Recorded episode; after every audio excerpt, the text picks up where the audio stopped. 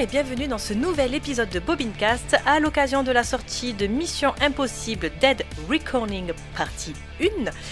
Ce septième hors-série sera consacré à la saga. Je vous préviens donc à l'avance, ce podcast sera 100% spoiler. Pour cela, je serai accompagné d'Aurélien et Jean-Charles, mais, mais qui vois-je? Ne serait-ce pas David Et si, et si, il est là. Le grand Il est retour. revenu parmi nous Pour mon plus grand plaisir. Après le vôtre, je ne sais pas, mais en tout cas, le mien est là. Mais bien sûr, attends quand même C'est la famille. Depuis le temps qu'on attendait ton retour. Eh, tu nous Ah, avais voilà, manqué, vois, tes digressions voilà, et tout, attends, Bah- quand même. Eh ouais, je sais, ouais, j'imagine, j'imagine. Mais ça te faisait peut-être moins de, moins de montage à faire aussi. Pas vraiment, ah bon, ça va alors. Ok. c'est Bon, pareil. je prends. Alors, comment allez-vous ce soir? Eh ben bien. Ça va super. Et toi? Je vais bien, merci. Ah bah super. Tout le monde va bien. Du premier coup, c'est génial. Allez, vous êtes prêts à parler de la meilleure saga d'action ever ou pas? Je sais, Aurélien, que tu l'attendais avec impatience déjà de les regarder C'est même toi qui as demandé qu'on la fasse. Hein. et en plus d'en parler. Ouais, ouais, c'est moi, ouais. À, à la base, moi, je parlais de la série Mission Impossible, celle des années euh, 70-80, je crois. Ah, il Hein. va bouffer six fois du Tom Cruise. oui, oui. J'en suis à 3, c'est déjà l'enfer. 7 parce qu'il va devoir aller voir le Reckoning pour qu'on en parle pendant un bilan, donc il va s'en faire 7. T'as jamais bouffé autant de Tom Cruise que depuis qu'il fait le podcast avec Alice. Non, parce que la dernière fois, il là l'avait pas fait. Il avait fait un mot de, du médecin. Ah oui, c'est Je vrai. peux pas, j'ai aquaponé. C'est euh, vrai, ouais. c'est vrai. Mais il l'a vu au final. J'ai fait l'erreur de dire, ok, je veux bien voir Maverick. Aquaponé. Ça a dégénéré. Voilà. Mais t'as dit, je vais voir Maverick, et après t'as dit, ça va, c'est pas mal. Ouais, bah ça a dégénéré, c'est ce que je dis. tu vois, Genre, il suffisait d'un bon film et. euh, Et Voilà. nous, de là, du coup, on t'a pris sous notre ouais. aile et on va te faire voir toute la filmo de Tom Cruise. Super. Allez, donc, bah écoutez, prenez vos meilleurs gadgets et plongeons dans l'univers des espions.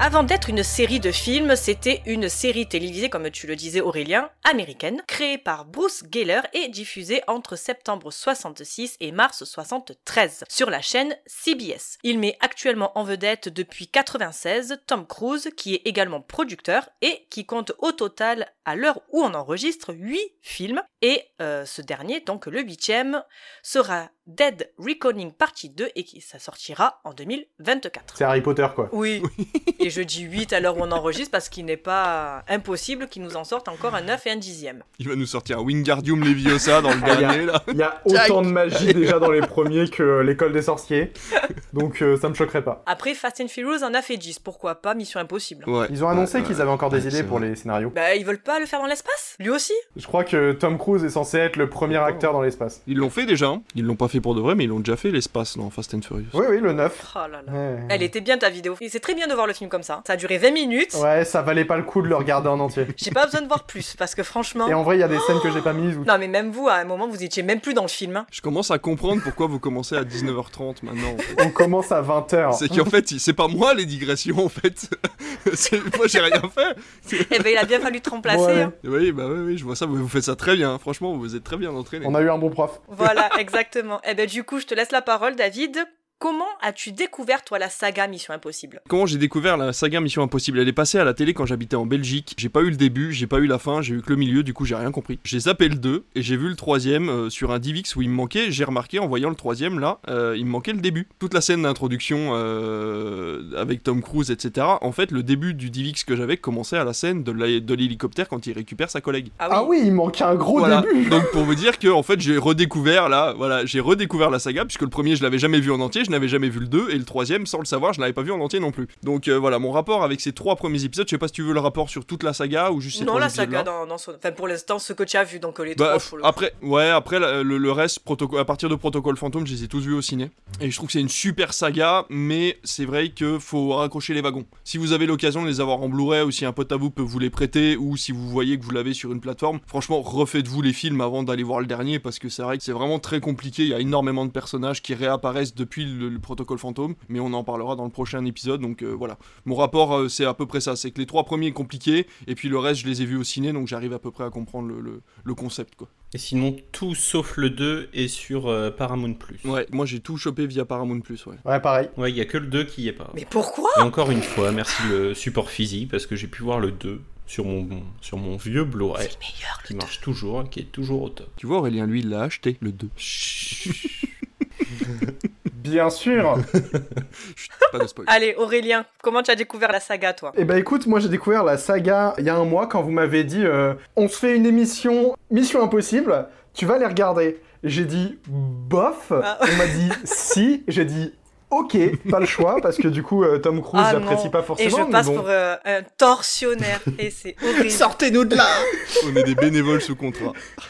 Et honnêtement, le seul truc qui m'a fait me dire ok, je vais me forcer, je vais regarder, c'est parce que je savais qu'à un moment donné il y avait Simon Pegg et que j'aime beaucoup Simon Pegg. Du coup, maintenant je fais du chantage. La prochaine fois, on fait une émission sur Simon Pegg ou au moins sur la trilogie Cornetto. Oh, ça serait Ça cool. va. Allez Du coup, voilà, non, Mission Impossible, bon, je connais comme tout le monde les scènes classiques, les la musique. Pour le coup, moi, j'avais vu des épisodes de la série. Parce que je sais plus, il est rediffusé, fut un temps euh, sur euh, TMC, je sais plus exactement quelle chaîne, bref. Mais euh, les films en soi, je les avais jamais vraiment vus. Donc euh, là, en fait, euh, première découverte, euh, je vais pouvoir faire un peu euh, l'arbitrage, si vous voulez, entre euh, vos différents avis euh, qui divergent. Serge, Oh.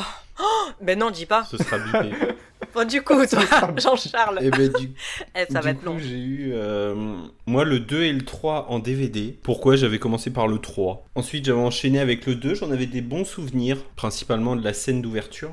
Bah par la suite, je m'étais fait le 1, je m'étais fait le 4 et puis ensuite, je crois que j'ai enchaîné à partir du 5 au cinéma et puis euh, là avec le 7 qui va sortir, euh, je vais foncer peut-être pas day one mais ce sera la première semaine de sortie euh, obligatoire. Donc toi, du coup, t'es resté dans le délire euh, Star Wars, c'est-à-dire que je regarde d'abord les... 4, 5, 6, 1, 2, 3. Après, je reviens au début, après, je reviens à la fin. Non mais euh, Il a vu le 1 comme un préquel, quoi. J'avais chopé le 2 et le 3, je sais absolument plus comment. Je crois que c'était genre un magasin pour louer des DVD qui fermait et qui du coup vendait tous leurs DVD qu'ils louaient. Et donc il restait Mission Impossible 2 et 3. Il me semble qu'on avait chopé ça dans un lot, tu vois. Et du coup, moi j'en ai un très bon souvenir. Moi je trouve que c'est une série qui vraiment a trouvé son rythme à partir du 4. On va dans une euh, timeline qui va être connectée entre les, entre les épisodes. Et j'ai très très très très hâte de voir le 7. Pour la petite histoire, ça fait depuis juillet 2022 que le teaser de Mission Impossible est sorti. Je sais absolument plus pour quel film il sortait. Je crois que c'était peut-être même pour Top Gun. Non, ça sortait après. Je sais plus. Bref. En tout cas, depuis juillet 2022 sûr, on a le teaser pour une sortie en juillet 2023. C'est super long. J'ai réussi à ne voir absolument aucune image, mis à part euh, l'affiche. Et donc, euh, j'ai vraiment énormément hâte parce qu'en plus, si vous avez l'occasion d'écouter le trailer, ne serait-ce que de l'écouter, la musique est incroyable. Il y a une montée en puissance sur, euh, ça doit durer deux minutes, je crois, qui est juste bluffante et moi, ça me fout les poils à chaque fois.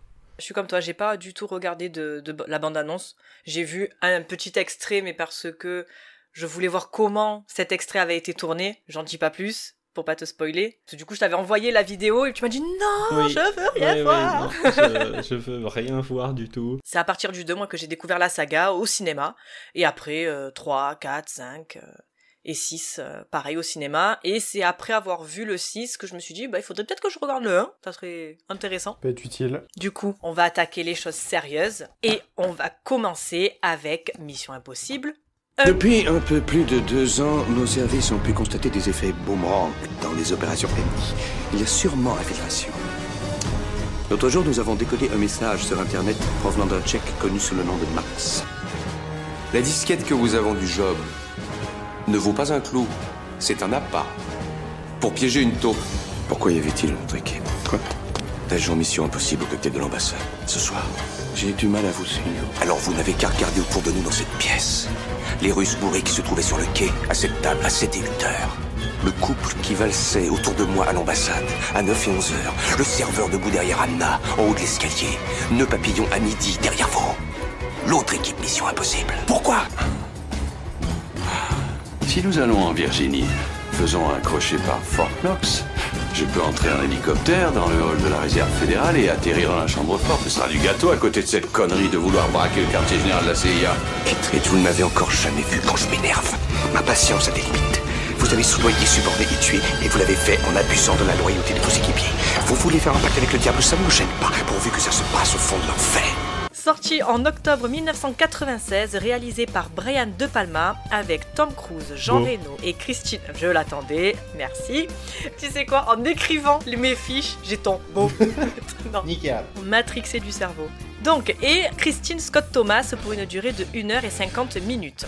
Les membres d'un commando de la CIA sont envoyés à Prague avec pour mission d'appréhender, lors d'une réception dans l'ambassade américaine, un espion ennemi qui s'apprête à dérober une disquette contenant la liste secrète des agents en Europe centrale. Que seulement ils ignorent que la CIA persuadée que le commando est infiltré par une taupe. L'avez fait exprès.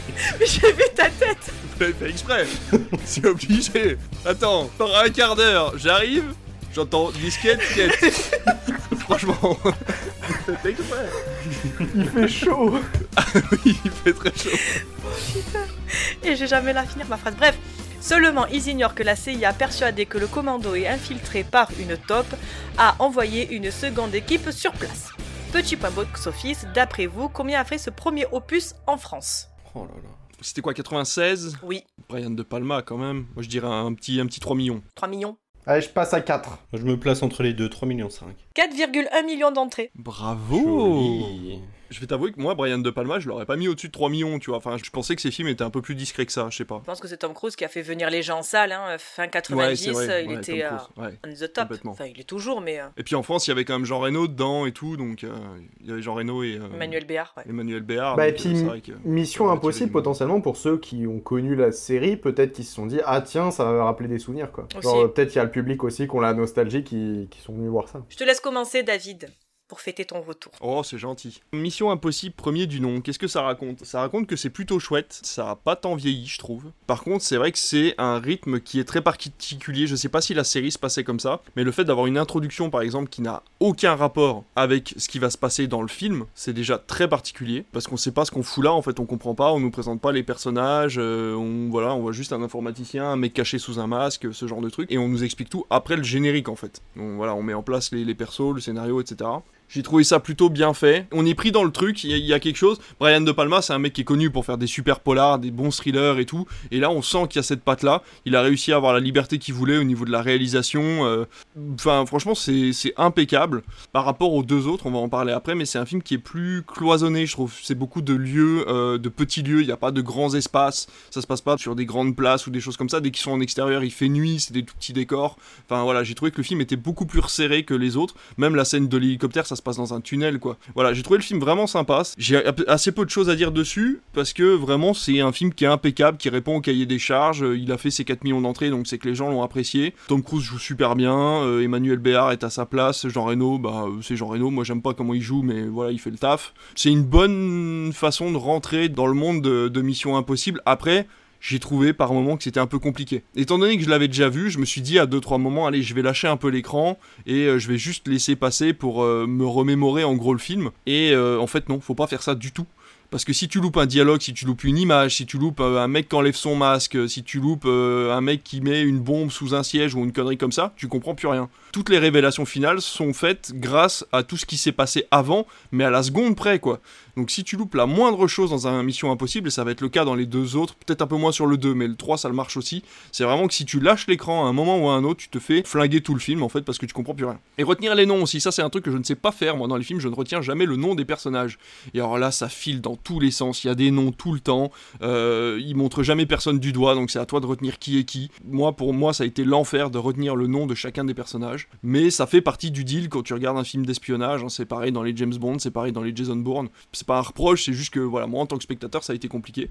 Mais euh, voilà, je- j'ai trouvé ça sympathique, plutôt bien fait, euh, mais c'est pas un chef-d'œuvre quoi. On- euh, voilà, il y a les anciens Spielberg, enfin les podcasts qu'on a fait sur Spielberg, etc. On a parlé de chef-d'œuvre à pas, pas mal de moments. Là, le Mission Impossible 1, c'est pas un chef-d'œuvre, mais on passe un très bon moment et il vieillit pas, donc vous pouvez le regarder maintenant et ça passe quand même très bien. Aurélien? Bah pour le coup, je suis assez d'accord avec tout. Genre, euh, j'ai vraiment beaucoup beaucoup aimé le premier. J'ai regardé euh, la semaine dernière et pour le coup, c'est vraiment celui qui m'est resté en tête dans les idées de réalisation. Je trouvais que c'était intéressant parce que euh, tu vois, il y avait certains plans qui étaient vraiment marquant. Je vois il y, a toute une scène à la première personne que j'ai vraiment bien aimé quand il arrive, euh, je sais plus, euh, dans le. C'est pas le musée, mais euh, je sais plus à, la, quelle soirée. Pour le coup, pareil, j'ai dû manquer 2-3 détails en allant chercher un truc et je me suis retrouvé en mode Attends, qu'est-ce qui se passe? Qui c'est lui? Qu'est-ce qu'il fait, qu'est-ce fait là? Pourquoi il est là?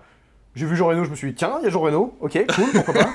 non, fr- franchement, j'ai passé un très bon moment. C'est vraiment le film, bah, c'est pas prise de tête, mais en même temps, faut prendre la tête pour comprendre. J'aime beaucoup le, personnage de Ethan Hunt. J'ai beaucoup aimé la manière dont il est traité parce que vraiment, il a l'air d'être dépassé par tout ce qui se passe. Voulait juste faire sa mission euh, tranquille comme d'habitude, et là, d'un coup, ça part dans tous les sens, il est perdu. Tom Cruise, à ce moment-là, il est assez jeune. On arrive vraiment à voir ce gars qui est, euh, qui est juste paumé. J'ai eu un ou deux moments où je me suis dit, bon, ok, je comprends, mais c'est un peu abusé. Genre le chewing-gum, je me suis juste dit, ouais, les gadgets à la James Bond, j'aime bien, mais là, ouais, tu me l'as vendu là-bas, je savais que t'allais l'utiliser et faire péter un truc qui devait pas péter, quoi. Surtout que dans tout le reste de la mission, à aucun moment, il est censé utiliser ce truc-là. Donc je me suis dit, bon, pourquoi vous me l'avez intégré avant s'il l'utilise pas vraiment? Mais sinon, vraiment, le premier, euh, belle surprise, j'ai beaucoup aimé. Je suis ressorti du film en me disant, tiens, euh, franchement, si tous les autres sont comme ça, je vais avoir beaucoup de choses à dire euh, de gentil envers ces films. Ça sera pas le cas. Ah, moi j'ai bien aimé le premier. C'est pas mon préféré. En fait, on va, on va en parler euh, dans cet épisode. C'est que à chaque film, on a un réalisateur différent et on a forcément une patte différente. Et c'est ça en fait que j'aime bien. Si je prends les trois dans leur euh, dans leur ensemble, ils sont très intéressants à voir parce que voilà, Brian de Palma a mis comme disait euh, David, il a sa patte. C'est, euh, on le voit euh, dans ses films, hein, que ça soit l'impasse, que ça soit les incorruptibles. C'est toujours euh, gris, c'est toujours terne, c'est, c'est sombre, c'est dans l'im- dans l'impasse, c'est toujours c'est crade. Et là, c'est vrai que c'est un peu pareil. Sinon, oui, dans l'ensemble, c'est un très bon polar. Je pense que c'est quand même un film qui doit se rapprocher plus de la série. Par contre, la fin, bon, déjà, ça, ça, je dis que ça a pas vieilli ici, parce que les effets euh, numériques, ça a pris grave un coup. Non, mais déjà, il y a un hélicoptère dans le tunnel sous la oui, Manche. déjà, c'est, c'est compliqué. J'ai vu la scène arriver, je fais, non, non, si? Non. Ah d'accord, ça, il passe. Oui, oui, ça, ça passe. D'accord. Même dans Fast and Furious, ils ont pas fait ça. J'avoue. Et ils en ont fait des trucs. Il est dispensable, oui et non. Franchement, il est à voir parce que c'est un très bon film, il est très bien réalisé, il est très bien mis en scène, les musiques sont pas mal, mais il est dispensable dans le sens où si vous voulez pas vous, vous frapper les, les six films qui sont à l'heure actuelle sortis, et voilà, il est dispensable. Il n'y a pas de personnage qui revient, il n'y a pas vraiment de, de lien entre celui-là, le 2, le 3 et les autres. Donc euh, voilà, il peut être vu euh, vraiment euh, indépendamment. Jean-Charles, ton avis sur euh, ce film? Eh ben moi j'ai un rapport un peu particulier avec le 1 parce que je l'avais vu deux fois il y a très longtemps et j'avais absolument rien capté au film. Genre vraiment, c'est euh, comme vous l'avez dit, c'est vraiment le truc de tu lâches l'écran une demi-seconde et tu sais plus ce qui se passe. Il y en a un qui meurt, mais en fait tu le retrouves à la fin du film et puis en fait il est pas mort et donc en fait il y a d'autres personnages et c'est un merdier pas possible. Et donc c'est avec un peu d'a- d'appréhension mais avec beaucoup d'excitation que j'ai revu du coup le 1. Et bah j'ai pris une claque hein, clairement. Mis à part voilà les scènes euh, dont je me souvenais, donc la scène euh, dans le restaurant ou euh, la scène avec le filin à l'anglais qui est iconique et, qui est assez incroyable, malgré que le mec, enfin quand le, le garde en fait il re-rentre dans la pièce, jamais il regarde au plafond, jamais il le voit, bon ça, bref, passons. Mais sinon non, moi je trouve que c'est un, vrai, un vrai film d'espionnage. Ça commence à fond. Moi dès le début du film, euh, je trouve que je suis plongé dedans. Voilà, on nous présente les personnages vite fait, voilà les gadgets, l'objectif de, de la mission, et en, en moins de 10 minutes tout est calé pour la première mission en fait, et on est plongé à fond dedans avec euh, un côté assez trash, euh, assez angoissant je trouve sur la première demi-heure avec euh, déjà un mort et voilà une mission qui foire et puis et ben moi je suis, carrément à fond dedans. Ensuite le rythme se calme un peu après la mission. Et puis ça repart après à pleine balle. Sur le reste du film, la scène du filin à l'anglais, comme, euh, comme je disais, qui est vraiment iconique. Je pense que tu dis Mission Impossible, c'est une des premières scènes qui vient. Bon, sur les trois premiers du moins, après sur les, sur les suivants, forcément, t'as toute la com qui a été faite sur les, euh, la prestation de, Tom Cruise qui fait ses propres cascades. Donc sur les trois suivants, c'est assez différent, mais sur les trois premiers, je pense que s'il y a vraiment une scène qui doit être retenue, pour moi, c'est vraiment la scène du filin à l'anglais. Mais voilà, non, moi j'ai passé un super moment. Je trouve que c'est euh, hyper sombre, hyper intrigant, hyper. euh, moi, vraiment, je vous le dis, je suis rentré à fond dans le film. Je pense de loin mon préféré des trois. Juste, ouais, la scène finale, comme tu l'as dit où euh, on dit que ça n'a pas vieilli, monsieur quand même. hein. La scène finale est, est dégueulasse. et, euh, et, et clairement, moi j'ai trouvé vraiment que c'était de trop. Je vois le truc se passer, je fais, mais c'est pas possible. Genre, mec, un hélico dans un tunnel déjà. Enfin, ah, putain, vraiment, ils sont allés là-dedans. Et, et je, je l'avais vu donc deux fois avant de le revoir. Et genre, cette scène, vraiment, je crois que mon cerveau, il, a- il l'avait mis en off pour ne pas s'en souvenir. Parce que vraiment, j'ai vu le truc arriver, j'ai fait. On va pas faire ça quand même. Ah bah si, si, si, si, si, ils, le- font, ils vont à fond dedans. Et, euh, et merde quoi. Pour moi, c'est vraiment la scène qui, gâche un peu le film. C'est marrant parce que du coup là on est à Fast 10, tu vois, il y a des trucs dans Fast euh, and Furious 10 où tu te dis, oh les gars, quand même, vous allez vachement loin. Et t'as un mec, il y a 20 ans, enfin il y a 30 ans même, il a fait rentrer un hélico derrière un TGV dans un tunnel, et tu te dis, bon, finalement, Fast and Furious 10, bon, Ça c'est passe. pas si con que ça, tu vois, ça passe. Y a pire. Ah mais c'est pareil, moi le chewing-gum là, quand il lui montre le chewing-gum et qu'il lui dit, eh surtout tu le manges, tu le mâches pas. hein. J'étais en mode, mais putain, mais moi jamais tu me confies un truc comme ça. si j'oublie qu'il est dans ma poche, un jour je le sors, je le fous, mais c'est terminé. mais euh, enfin, il y a des gadgets comme ça, tu te dis, mais arrêtez. Tu sais, c'est comme tous ces, tous ces produits dans les supermarchés qui ont été enlevés de la vente parce que ça ressemblait à des boîtes de bonbons ou à des, ou à des trucs de sirop ou des choses comme ça. Mais là, c'est pareil. Pourquoi tu, tu fais la conception d'un truc qui ressemble autant à un Mm. truc à bouffer? Tu vois, enfin, je veux dire, à aucun moment, enfin, tu vois, tu te dis, bah non, mec, euh, fais pas ça, c'est con. tu donnes un chewing-gum à David, tu passes de Mission Impossible à Saut 1.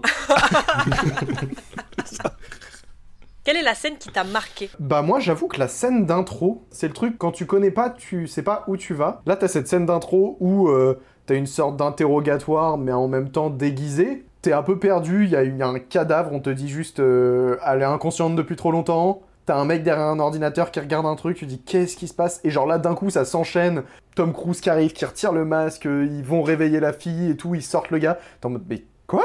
Attends, euh, il y a deux minutes, ils étaient en train de discuter comme si de rien n'était, là ça part dans tous les sens. Qu'est-ce qui se passe? Et derrière, ça enchaîne sur le générique. En fait, je trouve cette scène, elle t'explique tout et en même temps tu comprends rien. Genre vraiment, j'ai beaucoup aimé ce truc-là. David, quelle est ta scène du coup? Ma, ma scène favorite, euh... putain, je l'avais en tête il y a deux secondes. Je me suis dit, ah bah oui, je vais parler de celle-là. Et, euh... ah merde, putain, pourquoi je m'en rappelle plus Bon, moi du coup, je vais rester sur la scène du filin parce qu'il n'y a pas d'autre scène qui m'a plus marqué que ça. C'est quand même la scène, comme tu disais, Jean-Charles, qui est iconique du film. Donc euh, voilà, moi la scène qui m'a marqué, c'est vraiment la scène du filin. euh. David, c'est bon? C'est bon. Allez. Pour moi, la, scène iconique, c'est la scène de l'ascenseur quand le gars est en train de trafiquer les trucs et tout, puis il arrive plus à contrôler le machin. Et là, l'ascenseur monte et il, y a l'espèce de griffe qui s'ouvre et on, comprend ce qui se passe à ce moment-là. Et je me suis dit, waouh! Alors déjà, je m'en souvenais pas et je me suis dit, ah, ok, on va avoir affaire à un film comme ça, quoi. En fait, il a cette particularité de, réussir à montrer la, la violence de l'action sans forcément la montrer, parce qu'on est dans les années 90, on peut pas peut-être tout montrer dans un film qui est censé être grand public. euh, euh, à ce niveau-là. Et donc c'est vrai que ça m'avait vraiment impressionné en fait de voir ce pauvre gars qui décède euh, à ce moment-là euh, sans, bah, mais il a rien demandé quoi.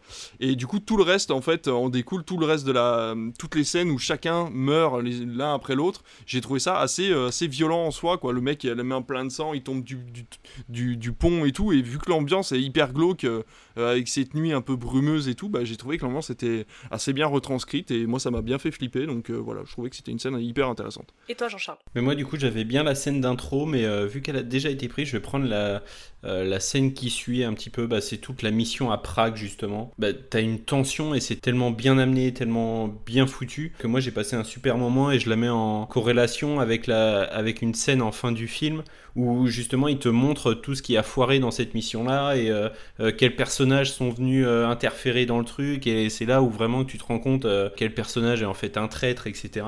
C'est- vachement cool quand t'as bien bien suivi le film de voir cette scène-là avec toutes ces révélations-là. C'est, euh, c'est- je trouve ça hyper euh, euh, bien foutu. Si je peux me permettre juste une mention spéciale au mec qui va vomir 14 fois pendant que Tom Cruise est au pendu à son filin. Voilà. Un hommage à lui, je pense qu'on on- on n'y pense pas assez, parce que le pauvre gars, lui, il était juste là pour une journée banale et il se retrouve à aller vomir ses boyaux juste à côté. Puis attends, on laisse tomber la journée de merde parce que du coup, une fois que tout est fini, on se rend compte qu'au final, il a réussi à laisser ses- euh, à ce que la disquette soit volée. quoi. Et en plus, il lui dit après, euh, tu me l'envoies en Norvège ou je sais pas quoi, ou en Antarctique. euh, tu le pauvre gars, il a rien demandé, c'est même pas de sa faute, quoi. Et du coup, il se retrouve à être muté à l'autre bout de la planète. Mention spéciale aussi pour le jeu Nintendo 64 Mission Impossible, qui était franchement pas dégueulasse. Et je me souviens de ça, il y avait la mission du filin justement, et il y avait plein plein de retranscriptions du premier film, et c'était vraiment très très chouette. Bien euh, pixelisé. Bien sûr, bien sûr, on reconnaissait Tom Cruise de loin. Fallait un peu plisser les yeux, mais ça allait. Ouais, c'est ça, avec la mèche qui partait comme ça là. C'est fou, rien qu'avec cette description, je le reconnais parfaitement, tu vois, j'ai l'image. Ah bah oui, ouais, c'est lui. Ouais, hein. ouais, ouais. Un pantalon et la mèche comme ça, c'est Tom Cruise.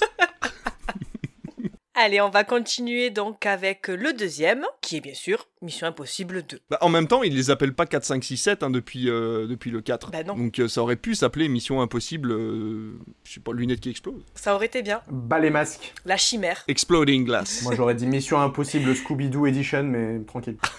non Il est vilain. Oh là là. Mais je sais pourquoi. Pourquoi? T'inquiète. Non mais je, mais je vais te dire. T'inquiète. Bon, d'accord. Vas-y, t'inquiète. Agent localisé.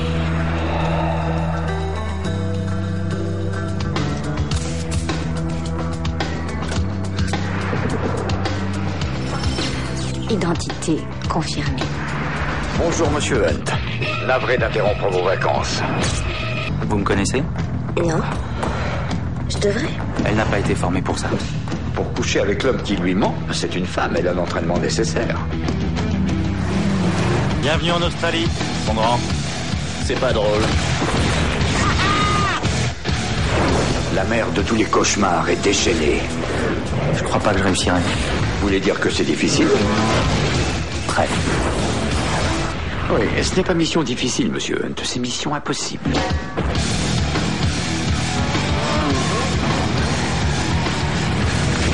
Difficile serait un jeu d'enfant pour vous.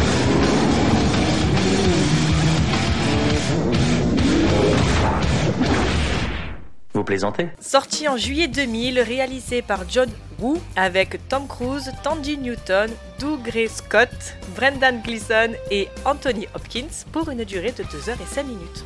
C'est- Anthony Hopkins qui débarque de nulle part d'ailleurs, je tiens à le signaler. Bah oui, Ça m'a ça m'a rendu dingue. c'est trop bien. 2 heures, 5 minutes? 2 heures 5 minutes. Ah, je croyais qu'il faisait moins de 2 Ah, heures. je croyais qu'il était beaucoup plus long que ça. ah, vraiment, désolé, mais dans ma tête, il a duré 8 heures. hein. Cette appréciation, mon dieu. Alors, votre mission, monsieur Hunt, si vous décidez de l'accepter, sera de récupérer un virus génétiquement modifié appelé la chimère. Sean Ambrose, qui fut votre élève avant de devenir votre ennemi juré, s'est emparé de l'antidote et se terre dans un laboratoire secret de Sydney. Son ex-maîtresse, Naya Hall, pourrait s'avérer utile dans vos tentatives d'infiltration de ce QG hautement protégé. Comme toujours, si vous ou l'un de vos équipiers étiez capturé ou tué, le département d'État n'irait avoir eu connaissance de vos agissements. Ce résumé s'autodétruira dans 5 secondes. Oh là là, jusqu'au truc de fin, ça se sent que t'as bossé les trucs parce que c'est ton préféré. Tu sais, elle s'est bien dressée sur sa chaise, la petite voix, y a pas eu un gafouillage, rien du tout. Tu sais pourquoi c'est son préféré? Parce qu'il va y avoir le mot Matrix ou Wachowski à un moment ou à un autre. Je l'ai vu dès les premières minutes. Je me suis dit, mais c'est forcément le préféré d'Alice. Mais on y reviendra. Non mais on dit surtout merci à Allociné en fait. hein. Ah, c'est le résumé Allociné, c'est vrai? Ouais. Oh non T'aurais pas dû le dire. On n'aurait jamais été vérifié. Ouais, je le savais, c'est le même qu'il y a sur euh, Plex. Est-ce que, est-ce que je peux juste savoir si j'ai tort ou pas? Le rapport avec euh, les Wachowski? Ouais. Est-ce que, est-ce qu'il y a le mot Matrix ou le Wachowski dans ta feuille euh, qui explique pourquoi t'as mis un le? Non Ah mais fou. Alors mais moi j'ai vu des trucs alors bon bah ok. Bah, Non, maintenant non. que tu, tu vois, là, tu viens de dire Matrix, j'ai pensé à 4 scènes. Hein. Genre, vraiment, ça fait... Mais oui. Non mais on va on va en Ah reparler. oui On va en reparler. Alors d'après vous, combien d'entrées a fait Mission Impossible 2 5 millions 5. Ouais, non, moi je reste sur mon 3,5, moi. Eh ben, je reste à 4 aussi, hein. Allez, soyons fous, je pense que... On a un pile-pile Poil 4 millions d'entrées. Oh, joli. Aurélien, vas-y, je te laisse commencer. Je pense que tu as énormément de choses à dire sur ce film. J'ai dormi. Non Oh, Oh, non. Je me suis endormi, j'ai été obligé de le Oh regarder une deuxième... Enfin, de, de reprendre à la moitié. Je te boude. je te mute. Ça va être compliqué pour le reste de l'émission quand même. Hein. Je t'enlève du montage final. Dommage.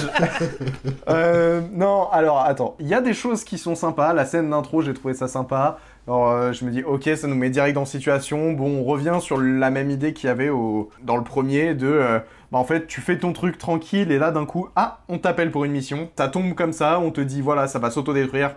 Paf, point final. Alors, le problème que j'ai, et ça revient à ce que je disais, le Scooby-Doo édition, c'est quoi leur putain de problème à mettre des masques tout le temps? Oh non, j'en Genre vraiment sûre. Ils mettent des masques H24, tu sais, ils ont ce truc de Haha, c'était moi Et genre, j'ai cette image J'avais vraiment cette image de Oh, mais qui se cachait sous l'extraterrestre qui envahissait cette ville à chaque nuit? Oh, mais c'était le professeur machin Oh, mais mince alors, ça c'est tellement surprenant, mais pourquoi vous faites ça, professeur? Et vraiment, pendant tout le film, à chaque fois qu'il se passait un truc, je me disais Bah non, c'est pas lui s'il a un masque. Et deux secondes après, bah ouais, c'était avec un mec avec un masque. Et genre, en fait, du coup, ça fait que le film ne tient plus la route parce que un masque, un, deux, trois, ça passe. Mais quand à chaque fin de scène, tu te dis, enfin, on te montre que bah, les deux personnages qui étaient en train de discuter ensemble, et bah en fait, les deux c'était deux personnages totalement différents parce que tous les deux ils portaient un masque. Tu te dis, les gars, est-ce que vraiment vous seriez pas en train de vous foutre de ma gueule? Je te jure que la scène 2, t'as le docteur que tu vois mourir au début, qui est dans la chambre d'hôpital du gars, il sort du truc, il, il enlève le masque et c'est Tom Cruise. Tu fais ok, bon, pourquoi pas? Et la cut, on voit euh, la meuf en train de discuter avec Tom Cruise. Et là, déjà, tu dis attends, c'est chelou, il a été super vite. Et hop, fin de la scène, Tom Cruise retire son masque et en fait, c'est pas lui.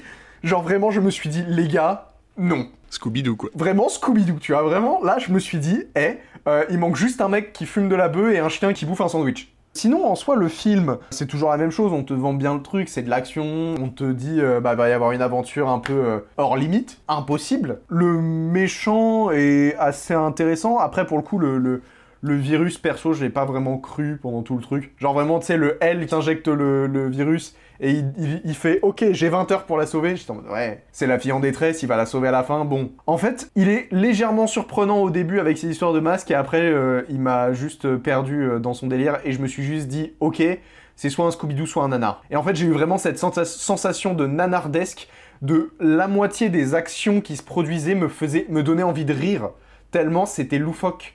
Tu sais, le combat qu'ils ont sur la falaise, du coup, euh, où juste il se met une droite, il se prend une droite, il se met une droite, coup de pied, ralenti, coup de pied, ralenti, droite, ah non, mince, le gun, gros zoom sur le gun qui tombe, Tu l'as le fusil de Tchekhov là? Tu l'as? Qui tombe bien dans la terre. Tu sais, c'est, hé les gars, regardez, il y a un gun là Ok, il est là, hein Et là, il continue à se battre, il se bat. Vraiment, je me suis juste dit à la fin, waouh, c'est dur là. Venez, euh, on se pose. Parce que vraiment, j'ai. Ah non, je. je- J'ai pas du tout aimé le film. Petite pensée pour Alice qui est complètement dépitée. Je suis en PLS. Mais Désolé, hein, mais, euh, J'a- J'accepte. C'est une comédie en fait. J'accepte. Ben Jean-Charles, allez, enfonce-le encore plus. Et ben moi je vais, je vais faire rapide parce que toi tu vas débunker un peu tout ce qu'on va dire, tu vas le sauver, tu vas en parler pendant une demi-heure. Euh, donc moi je vais faire rapide. Non, vas-y, prends ton temps, c'est pas grave, vas-y. J'en avais un bon souvenir, mais euh, souvenir erroné parce que euh, là je, je l'ai revu il y a trois semaines je crois et j'en ai, j'en ai absolument déjà aucun souvenir. Mis à Ah, part la, la scène d'ouverture euh, de l'escalade, pour moi il y a vraiment rien de mémorable dedans. J'ai pas réussi à re-rentrer dans le film. J'en ai vraiment aucun souvenir à la première vue, ça changera pas. Si je dois sauver un truc, ça reste la bande originale qui est faite par Hans Zimmer. Et mine de rien, le générique en version rock, why not? C'est pas mon préféré.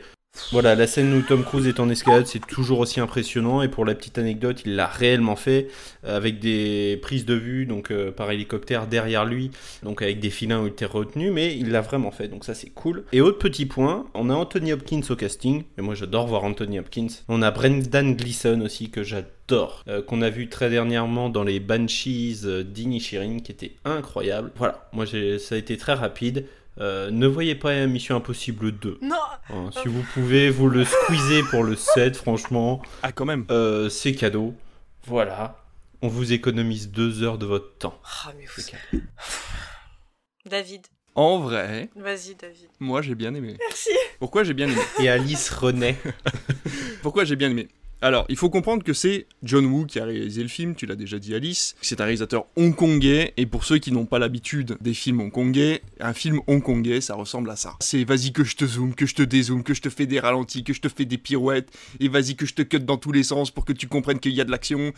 Et c'est vrai que quand on n'a pas l'habitude, qu'on voit des acteurs américains dans un film fait par un hongkongais à qui on demande de faire ce type de film-là, ça peut être compliqué à regarder. D'ailleurs, il y a beaucoup de gens qui aiment pas Mission Impossible 2 pour tous les arguments que vous avez déjà sortis, qui sont liés purement à la réalisation. Au niveau du scénario, je suis d'accord avec toi, vraiment, le coup des masques et je te refais un masque et en fait non parce que machin il y a une fois ça passe deux fois pourquoi pas quand ça se passe en même temps des deux côtés genre mais en fait c'est toi tu sais vraiment les, trois Spider-Man qui se pointent du doigt là tu sais genre ah tu vois genre les mecs se croisent avec le masque de l'autre tu vois et, et du coup ça tient pas la route. C'est tellement utilisé que l'effet de surprise à la fin quand il tue son acolyte en pensant que c'est Tom Cruise ça marche pas parce qu'en fait tu le sais enfin voilà il ça fait quatre, déjà quatre fois qu'il l'utilise dans le film et tout. Et du coup ben le, le twist il y est pas. Et tu sais que Tom Cruise il est derrière et c'est dommage. En plus le mec sourit comme Ethan Hunt tu vois. Et tu dis ben du coup, les gars, gardez au moins la surprise et John Woo n'a pas voulu garder cette surprise-là, quoi, donc c'est un peu dommage. Moi, le film, je l'ai vraiment apprécié pour ce qu'il est, c'est-à-dire un film hongkongais à l'américaine. Volte-face est dans la même lignée. euh, il a fait plein de films aux États-Unis en partir des années 90 parce qu'il est parti d'Hong Kong, parce que les États-Unis l'ont appelé pour venir faire des films chez eux. Sinon, il était très bien, lui, euh, là-bas, à faire des films hongkongais. Pour le coup, si vous aimez pas ce genre de film-là, vous ratez une petite perle qui s'appelle Infernal Affairs. Euh, la trilogie Ah. Infernal Affairs qui est très très très bien mais qui par contre est faite de ralentis, de zoom, de caméras qui tournent autour avec les mecs qui se pointent avec des flingues. Et c'est à ce moment-là que je parle de Matrix c'est qu'il y a énormément de scènes qui ressemblent à Matrix parce que les Wachowski se sont inspirés du cinéma hongkongais pour faire Matrix. Et donc forcément on retrouve des choses qu'on a dans Mission Impossible 2 ou dans les films de John Woo à l'intérieur de Matrix. Et c'est pour ça je pensais Alice je pensais que tu aurais vu la similitude et que tu en aurais parlé à un moment ou à un autre, mais euh, apparemment, il y a que moi qui me suis dit, tiens, ça ressemble un peu. À un moment, il se planque derrière. Il, c'est vraiment ça, c'est il se planque derrière un poteau, le poteau se fait rincer la gueule par, une, Ouais. par une mitraillette et t'as vraiment les bouts de carrelage qui se barrent. Et je me Mm. suis dit, ah, Ah. ça je connais. tu le, le, le Leonardo DiCaprio là, avec la canette là. Ah, ah, ah. Après, je l'ai. Matrix 1 est sorti en 98, Mission Impossible 2 est sorti en 2000. Donc c'est vrai que. Ah oui, mais attention, l'inspiration est la même. Je Oui, parle oui, pas oui, que je dis pas fait. que les Wachowski se sont inspirés de Mission Impossible 2. Oui. Je dis que le, le- la relation intrinsèque entre les deux, c'est le film hongkongais. Inconsciemment, j'ai dû me dire, Hum, il y a quelque chose. Toi et moi, on va s'entendre. J'adore le style. J'adore, j'aime beaucoup. Non, J'aime je suis désolée. Moi, je ne suis absolument pas d'accord avec tout ce que vous avez dit. Non, tu n'as pas aimé le coup des masques. J'ai adoré le coup des masques. J'ai kiffé au début. Faites que m'appeler Dimitri. Je ne m'appelle pas Dimitri. Et en fait, il enlève le masque. Bam, c'est pas Tom Cruise.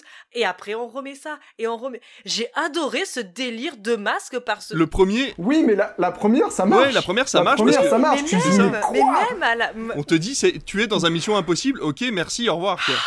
J'ai adoré, ok Ok, C'est non, trop mais t'as bien. le droit, t'as le droit. Alors du coup, si t'aimes bien les masques, je te conseille Halloween, la nuit des masques de Non, Gene parce qu'il ne l'enlève très très jamais. il bien. l'en- il l'enlève pas. C'est nul. Il l'enlève pas, mais au moins. C'est lui derrière. Peut-être marche pas. Ben non, parce qu'on Ah, sait on pas. sait pas. On sait pas qu'il y a derrière le masque. Ah ah Et voilà. C'est peut-être le meilleur d'entre d'entre tous les mecs de chez Mission Impossible. C'est- c'est- Eh non, c'était Jean Reno Il est revenu. T'as Tom Cruise en dessous. Ils vont faire un jour, tu sais, un Jason, et puis le mec il va enlever le masque. Imagine. Ou un Halloween, et le mec enlève le masque et c'est Tom Cruise. C'est Tom Cruise. C'était Tom Cruise depuis le début. Moi, le coup des masques, que ça soit ça, que ça soit quand euh, il prend les traits du scientifique et que Sean Ambrose prend les traits de Tom Cruise et que à la fin, moi, franchement, ce coup des masques, j'ai vraiment aimé. Moi, j'ai trouvé que c'était bien utilisé comparé au premier et comparé au troisième où là, tu te dis non, mais qui, qui- non. Alors, il l'utilise qu'une fois dans le 3, d'accord. Non, j'ai pas, j'ai pas aimé du tout. Dans le 3, j'ai pas aimé. Bon, j'en parlera, j'en parle, ou j'en parlera. J'en parlerai après. Non, dans le 2, moi, j'ai tout aimé. J'ai aimé l'intro, j'ai aimé les, les, les moments. Oui. Arrête de faire tes gros yeux, Aurélien. Ça suffit. Ça suffit. Non. C'est ma tête normale Je suis choquée à 24, ok? Non, l'intro, j'ai adoré. Quand, quand il escalade, il- un moment, il se retourne, il est en mode Christ rédempteur, là. Et mais il est beau. Voilà. Je sais pas, mais moi, Tom Cruise, je le trouve beau. Et voilà. Et en plus, il est de gauche. Parce qu'il lui dit à un moment, il dit euh, Vous m'avez pas dit où vous êtes allé en vacances? Il dit Mais euh, si, je vous avais pas dit, si je vous ai dit où j'allais en vacances, ça serait pas des vacances. Et ça, je trouve que c'est un truc de syndicaliste. Le gars, non. le, le gars, a, Le gars de sa, gauche. a sa carte de la Oh, CGT. tu avec les lunettes de soleil du camping, là, tu vois, tu sais, au début. C'est vraiment les mecs qui débarquent au camping, tu sais, avec les lunettes comme ça, là, tu vois, des années 2000. C'est vraiment, je, je te jure. Putain, ça y est, le nouveau crossover, tu vas le voir dans tu le vas le camping. croiser au flot bleu la prochaine S'il fois, était de Tom gauche, Cruise. le gars, il aurait dit Bah non, je suis en vacances, je viens pas travailler. Non, je suis désolé, j'ai posé. Ah oui, c'est vrai, c'est vrai, c'est vrai. Mais non, moi je trouve qu'en plus, donc euh, ça, j'ai trouvé la partie à Séville super jolie aussi. Le, le coup, comment ils se rencontrent, c'est Oui. en slow motion. Les, Ouais, les danseuses, beau, elles sont ouais. magnifiques. La musique, elle est. euh, J'ai adoré. Enfin, comme ils se rencontrent, comment ils la recrutent aussi, la course poursuite en voiture juste après où tu as même ça, tu vois, dans, dans Fast and Furious, ils n'ont même- pas été capables de le faire alors que Ah, c'est les super- deux voitures Oh, j'ai adoré. comme ça. Mais c'est oh trop là là. bien. Elle se rentre dedans puis elle tourne comme Sur ça. du Et t'as la flamenco. musique en mode gladiateur. Ah, comme ça. Et ils se regardent. Et t'as la plus belle Dan Shoulders. Non, je, je suis désolée, c'est trop. Pour qu'à la fin, elles finissent dans le fossé quand même. Hein. C'est ça. Bon, après, ils finissent au lit aussi par la même occasion. mais bon. Oui, c'est vrai. Même toi, tu tues le truc, il y a la plus belle Dan Shoulders. Même toi, tu. Mais, mais parce que. Mais, mais oui, mais je peux. En fait. Je peux comprendre que vous trouvez que c'est nanar, mais en fait, la mise en scène, je te dis, le mec, il a de l'idée. Après que ça plaise ou ça plaise pas, mais le gars, il a eu de l'idée. En fait, il a dit, ben ouais, je vais faire ça. Et puis. C'est- Mais c'est le kitsch de John Woo. Hein. Mais voilà, mais après on va en parler dans les la, la semaine prochaine pour les trois derniers. Mais je trouve que les trois derniers ont moins d'âme. Je dis, je mets des, des guillemets, vous les voyez pas, mais je mets des guillemets, parenthèses et crochets. Ils ont moins d'âme parce que Brian De Palma a mis sa patte, John Woo a mis sa patte et Gigi Abrams a mis quelque chose. on sait pas quoi, mais il a mis quelque chose. Ça, ça va autant qu'Aurélien qui dit au début qu'il s'est endormi. C'est un enfer. Le 3, c'est un enfer. Non, tu veux savoir le pire, c'est que pour le coup, le 3, euh, moi ça va, j'ai pas passé un mauvais moment. Oui, moi aussi. ouais, bah moi pareil. Oh là là. Bref. Mais j'ai pas passé un mauvais moment devant le 2. C'est ça la différence. Moi, je l'ai bien aimé le 2. Mais David ne passe jamais de mauvais moments devant un film. Il va toujours euh, trouver le bon. euh, Oh, si. C'est juste que j'en parle pas. pas beaucoup de mauvais films, mais c'est juste que j'en parle pas. Mais ouais, donc, euh, donc ça, pareil, il refait encore sa scène, enfin son sa position iconique, là, à quelques centimètres du sort quand il fait son, son saut de l'ange dans l'atrium. Puis la fin, la course-poursuite avec les deux motos. Et ça fait du burn, et ça fait du stoppie, et ça se, ça se rentre dedans avec les motos.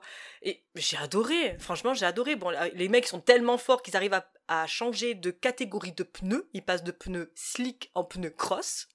Bon, faux raccord, mais quand même. Ce qui est marrant, c'est euh, on dirait un spectacle de cascade. Tu sais, quand tu vas à Universal, il y a des, y a des, Oui. tu vois, et même à Disney ils À font Disney, ça. ouais, et on dirait un spectacle pareil. de cascade, genre je passe en dessous, tu passes au-dessus, on se passe sur le côté et on zigzag. Tu dis mais pourquoi vous faites ça, les gars? Vous avez juste à vous mettre l'un en face de l'autre et puis c'est fini. Non, non, les mecs se baladent dans un terrain vague. Le truc est vague, ils se, ils se voient de loin. Il y a un kilomètre, les mecs se voient. Il y a que une, une moto rouge, une moto noire. Tu peux pas les rater.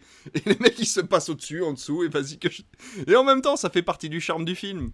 Mais c'est ça. Puis après, quand ils se battent au couteau, que ce genre, ça arrive à quelques millimètres de son œil. Mais j'étais en mode. Oh, oh là là là. Cette scène-là était folle. Ah, suis, Merci. ah, je suis totalement d'accord. Ce moment-là. Même le fight à main nue. Mais oui. Le fight à main nue, je trouve qu'il est vachement bien fait. Oui, oui, moi c'est juste les ralentis euh, qui m'ont cassé les reins. Mais genre, j'avoue que le, le coup du couteau, j'étais en mode waouh. Ok, là je comprends. Ça, et puis à moi, comme tu disais après toi Aurélien, t'as pas aimé, mais moi, bon, ça défie un peu les lois de la gravité, mais ça défie moins les lois de la gravité que Fast and Furious quand même. T'as le pistolet qui est dans le sable, il tape dans le sable, le truc qui remonte, il arrive à te le choper, il tourne, il tombe, et il lui tire dessus, et après, genre, ça te fait une putain de pub Azzaro, tu vois, genre, tu peux mettre Azzaro, machin. Oh là là, mais là, pareil, il est trop beau, Tom Cruise, faut arrêter. On n'a jamais dit qu'il était moche, hein. Il est particulièrement dans ce beau dans ce Ah là là, les Il cheveux est longs, mais-. Typiquement années 2000 américaine. Et c'est vrai que c'est vrai que dans celui-là, les cheveux, les cheveux longs comme ça, ça lui va bien. On n'a jamais dit qu'il était moche. hein. On, est, on est tous d'accord pour dire qu'il est beau, hein, Tom Cruise. hein. En vrai, même les cheveux courts, faut être honnête, il est beau. Mais là, là c'est le seul en plus où il a les cheveux longs. Donc déjà, point en plus que j'aime ce film. Mais non, mais même la musique, enfin la musique en mode rock là de Limp Bizkit, eh, laisse tomber, moi je vais ça, tu as envie de, de, de, de- je sais pas, t'as envie de faire du sport. Je fais pas de sport, tu vois, mais non, sérieux, tu l'aimes pas, Bah, David Si, je l'aime bien, mais en fait, quand tu commences le film avec ça, tu te dis, t'as l'impression que John Woo, il est aux États-Unis depuis un an, et que pour lui, les États-Unis, c'est ça. Tu vois? Moi, j'ai eu là, cette impression-là pendant tout le film, c'est genre, hé les mecs, je vais vous montrer ce que c'est que les États-Unis. Mais vu par quelqu'un qui a vécu en Chine pendant 25 ans et qui voit ça à travers des films américains et qui s'est dit, ok, le stéréotype de l'Amérique, c'est ça, les gars. Et c'est vrai que du coup, pendant un moment, le Limp Bizkit façon rock, émission impossible et tout, un peu, et en plus on l'entend pas, c'est qu'il y a du rap dedans. Après, je dis rien, Linkin Park a fait des OST pour Transformers, donc bon.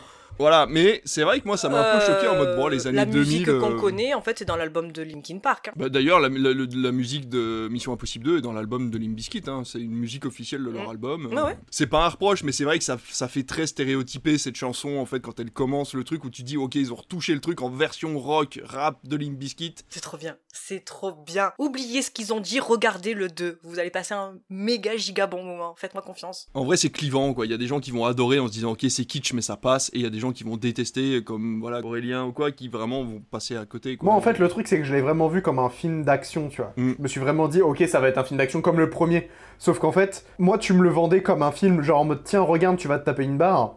J'aurais adoré, je me serais tapé une barre de A à Z. Mais là, je l'ai vraiment pris comme un truc, c'est censé être sérieux. Et à la fin, je me suis dit, mais non, c'est pas sérieux, en fait. Moi, ça m'a juste fait rire tellement euh, le truc avait l'impression de se prendre au sérieux et en même temps, ça ratait à chaque fois. Mais le truc, c'est que, comme tu as pu le dire, je respecte totalement le truc, c'est que chacun des trois films est un parti pris euh, de réalisation, et ça, c'est quand même assez notable. C'est trois styles complètement différents qui n'ont rien à voir euh, les uns avec les autres. Et c'est vrai que pour le coup, voir Mission Impossible de différentes manières, de différentes visions, de différents réalisateurs, c'est vrai que c'est quand même plutôt sympathique. Qu'on aime ou pas le film, moi je respecte ça du fait qu'ils aient euh, pris plein de réalisateurs et qu'on ait des visions différentes, des missions impossibles différentes. Là c'est un peu plus d'actualité, euh, les intelligences artificielles où on a demandé, euh, je sais pas, créer un Star Wars via Wes Anderson et l'intelligence artificielle nous sort des images Star Wars en fonction des films, etc. Donc pour le coup c'est un, parti pris que je respecte et, et pour ça, qu'on aime ou pas le film. Et c'est vrai que t'as raison, Alice, à partir du 4, pour garder cette continuité à travers le scénario qui est un énorme fil rouge, on va être obligé d'aseptiser les films pour qu'ils se ressemblent un peu tous, pour qu'à chaque fois que tu commences un autre film, tu te dis pas, mais attends, il y a un truc qui va pas, quoi. Forcément, ça se ressent, quoi. Ouais, c'est le lycée. Mais le 4, c'est encore un réalisateur différent, et le 5 et le 6, c'est Macari. Après, là, on, on- on touche à un point qui est assez particulier. C'est un peu comme The Rock et euh, la saga Fast and Furious quand il était dessus. Euh, C'est-à-dire qu'à partir de ce moment-là, les réalisateurs sont plus que des yes man et qu'en fait, c'est les mecs qui sont à la prod qui décident de ce qui va se passer dans le film. Et là, pour le coup, c'est Tom Cruise qui est à la prod à partir de Protocol Fantôme et c'est lui qui va décider de quoi ça va ressembler pour que lui puisse continuer à jouer dans les films au fur et à mesure et qu'il y ait un scénario unique. Donc en fait, peu importe les réalisateurs à partir de Protocol Fantôme. Macari est scénariste de Top Gun Maverick. C'est Brad Bird qui a, qui a fait Protocol Fantôme. Brad Bird. Brad Bird, ouais. Brad Bird, c'est pas le mec qui a fait des films d'animation Pixar. hein Eh ben si, je crois que c'est ça. hein. Bah ouais, il a fait Les Indestructibles. Ouais, c'est ça, ouais, c'est lui. J'adore Brad Bird. J'adore John Woo. Regardez Mission Impossible 2. Et volte-face. Ou il change de tête, il change de tête aussi, putain, j'y pense. Mais oui Mais c'est peut-être Hein pour ça qu'ils l'ont engagé sur Mission Impossible 2. Oh. C'est parce qu'il s'est dit, putain, mais en fait, le mec sait faire jouer des acteurs qui changent de rôle. On a tout compris. Il a fait Rogue aussi avec euh, Statham et Jet Li. Oui. Oui, non, je vois ta tête, Aurélien. Qui? John Woo Jet Li. John Woo. Oui, qui? C'est la vanne. Bravo. Ça va, euh, j'ai pas dit qui et j'ai pas parlé de docteur. Ouais, c'est vrai. Ah bah voilà, c'est fait. Ah, eh oui. Je le cale là et c'est bon, on passe. C'est fait. Quelle est ta scène qui t'a marqué, Jean-Charles, dans euh, Mission Impossible 2 Oh là là, tu me laisses 5 minutes pour réfléchir? Merci, Jean-Charles. Oh là là, attends, j'en ai pas. Bah, Tu me laisses deux heures pour revoir le film Oh, Ouais, non, mais c'est ça, parce que, parce que du coup, j'ai vraiment aucune. euh, C'est pas possible. Attends, est-ce que c'est dans celui-là? Genre, il se retrouve dans la salle de bain avec une meuf, c'est dans, dans la douche? Oui. Oui, Ouais, c'est ça. La baignoire. pour le coffre, ouais. Ouais, c'est ça. Et ben, moi, ce serait cette scène-là qui est une des seules dont je me souviens. Bah, tu m'étonnes. Sacrément collé serré. Avec euh, une, une dame. Et donc, euh, pour euh, braquer le. Il est avec pour la braquer madame. le coffre. Oui, mais je Il est avec la madame. Une charmante damoiselle. pour, euh, pour braquer le coffre, voilà, avec les gardes qui arrivent derrière. Et donc Top Gun, qui- enfin Top Gun, oula. Pff, Tom Cruise qui fait un petit tour de passe-passe là, qui sort un petit truc de son dos en mode non, c'est bon les gars, moi je suis garde de sécurité. En fait, c'était pour tester la sécurité de votre coffre et franchement, il manque 2-3 petits points de sécurité quand même. Aurélien. Bah si ça tenait qu'à moi, je t'aurais dit justement la scène des deux trucs avec les masques là parce que euh, ça m'avait bien fait marrer. Ah, Et bah alors. Bah, enfin voyons. Bah voilà, voilà, vous êtes pas d'accord avec elle. Et du coup, elle s'en va. Rage kit. Rage quitte. Euh, J'aurais bien dit la scène des masques. L'interrogatoire, justement, bah, quand il a été capturé, que euh, il est en train de se faire oh, bah, défoncer la, la- la gueule. J'ai bien aimé parce que euh, je trouve que le, le méchant, il en impose bien. En fait, parce que je trouve que la manière dont il interprète son rôle et euh, en fait tout son discours et tout ça retranscrit bien l'antagoniste et la relation du coup qu'ils ont ensemble. J'ai vraiment trouvé ça cool. Du coup, euh, voilà, c'est surtout pour le jeu d'acteur du, du perso, quoi. Ok. Toi, David. J'en ai deux, je peux ou pas? Vas-y. J'ai la scène du flamenco que j'ai trouvé d'un romantisme. J'ai été subjugué, je me suis dit mais putain mais pourquoi je vois pas plus souvent ce genre de scène de rencontre où vraiment ils se croisent tous les deux? Enfin je sais pas ouais, il y a vraiment cet amour fou entre les deux, tu vois, ils savent pas qui ils sont et voilà, et puis le flamenco en fond juste avec le bruit des pas et tout, vraiment j'ai trouvé ça très très très bien fait. Et euh, la deuxième c'est quand il ramasse le flingue dans le sable. Ah. Je trouve ça tellement stylé. Je si j'avais vu ce film-là gamin, je me serais entraîné des heures avec un faux pistolet, tu sais que tu gagnes dans, dans les foires là, tu vois les pistolets à billes. Je pense que je me serais entraîné des heures à essayer de ramasser un flingue comme ça tellement c'est beau et c'est stylé quoi. Et oui, c'est pas possible, mais en vrai, c'est tellement tellement classe parce qu'en plus il arrive à lui tirer dessus quoi, le mec vise et il le touche alors qu'il fait un demi-tour avec et tout et pff, non, franchement, c'est du vrai John Woo. Et d'ailleurs, en parlant de John Woo, c'est lui qui a réalisé le jeu Sleeping Dog. Ah Vous savez, le genre de GTA un peu asiate là, c'est lui qui a réalisé ça. Pareil, euh, quand vous prenez. euh, C'était quoi la saga avec le mec qui. qui, qui- qui, euh, mince. Euh, Max Payne. Max Payne, c'est pareil, ça a été inspiré des films de John Woo. Et euh, donc voilà, c'est. c'est- bon, bref, c'était juste une petite parenthèse pour dire que ce ramassage de flingues m'a tué. Bah non, c'est lui qui l'a. Oui, c'est lui qui l'a tué, du coup. Moi, ma scène préférée, eh ben, c'est tout le film. voilà. Et tu as bien raison, Alice. tu as le droit d'aimer ce que tu veux. C'est quoi, j'ai presque envie de lui accorder, tu vois. À la fin de l'enregistrement, on va nous demander notre film préféré, et puis elle va nous dire euh, Bon, qui c'est qui va revenir la semaine prochaine? De toute façon, avec l'intelligence artificielle, maintenant, elle peut nous faire dire ce qu'elle veut. Là, elle a assez, elle a assez de, de Ouais. quantité de nos voix pour nous faire dire ce que- ce qu'elle veut. Pour de bon. Allez, on va continuer avec le troisième qui est Mission Impossible, bah 3. Tu as une femme, une copine? Qui que ce soit, je vais la trouver. Et je vais lui faire du mal. Et ensuite, je vais te tuer, juste devant ses yeux.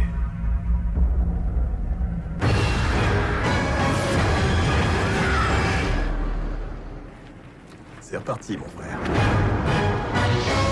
Sorti en mai 2006, réalisé par Gigi Abrams avec Tom Cruise, Philippe Seymour Hoffman, Michel Monaghan, Maggie Q et Jonathan Rhys-Meyer pour une durée de 2 heures et 6 minutes. Ethan espérait avoir tourné une page en quittant le service actif de Mission Impossible pour un poste de formateur et mener une vie euh, normale avec sa future femme. Mais lorsque Lindsay, la nouvelle recrue de l'agence, tombe à Berlin, Ethan se sent obligé de lui porter secours.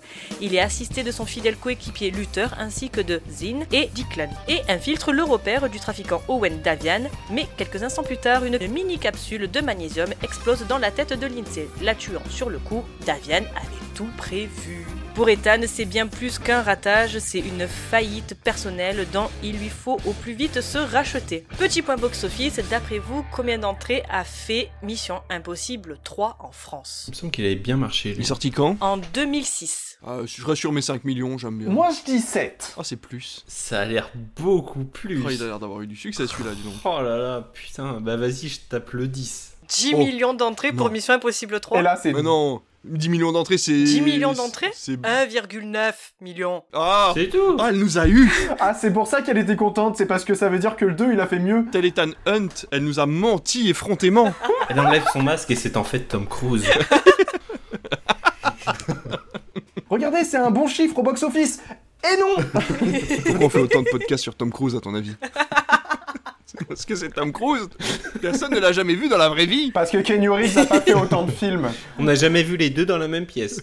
Oui, c'est vrai Ah putain. Pas mécontent d'être revenu, moi, tiens. Allez Jean-Charles, je te laisse commencer avec, euh, avec ça. Cette condescendance.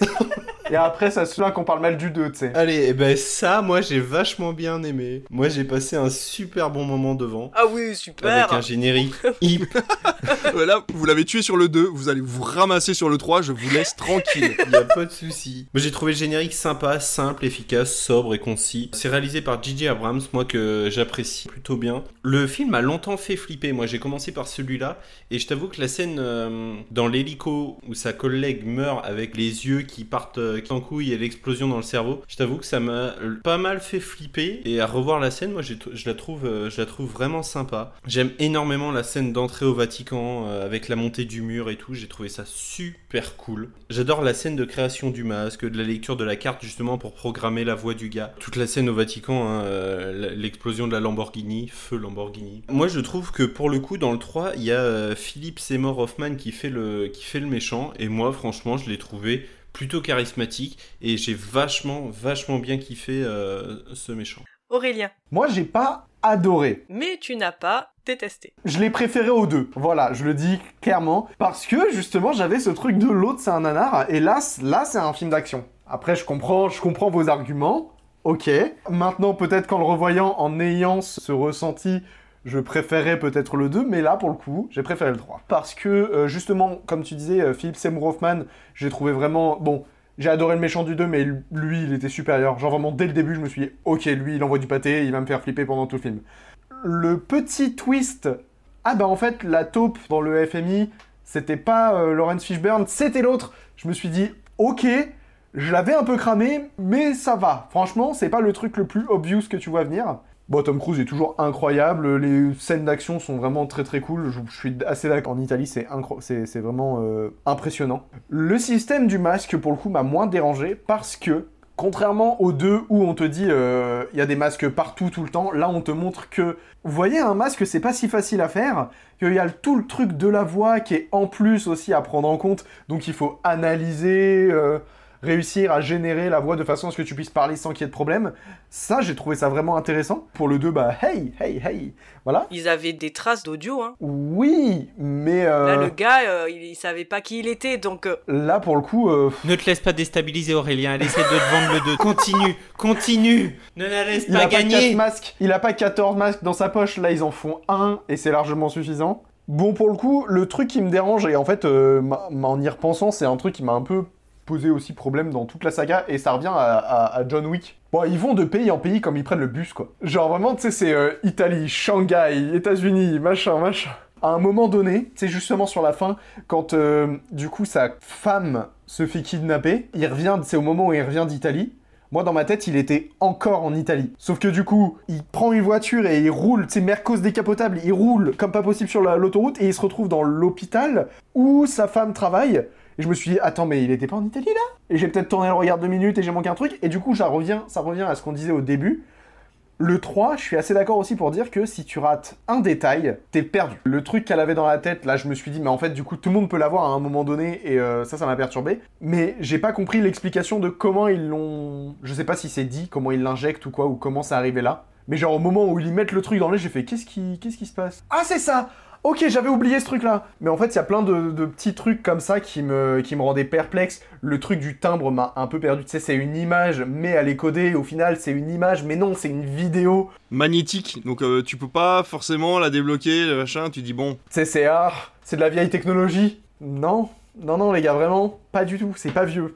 Du coup, vraiment, en fait, il y a plein de trucs qui me rendent perplexe. Et on en revient aussi au truc euh, du premier, encore une fois, c'est vous avez combien de taupes dans votre agence? C'est une mission d'espion que personne n'est censé connaître. Et là, du coup, il y a deux taupes, deux personnes qui sont agents doubles.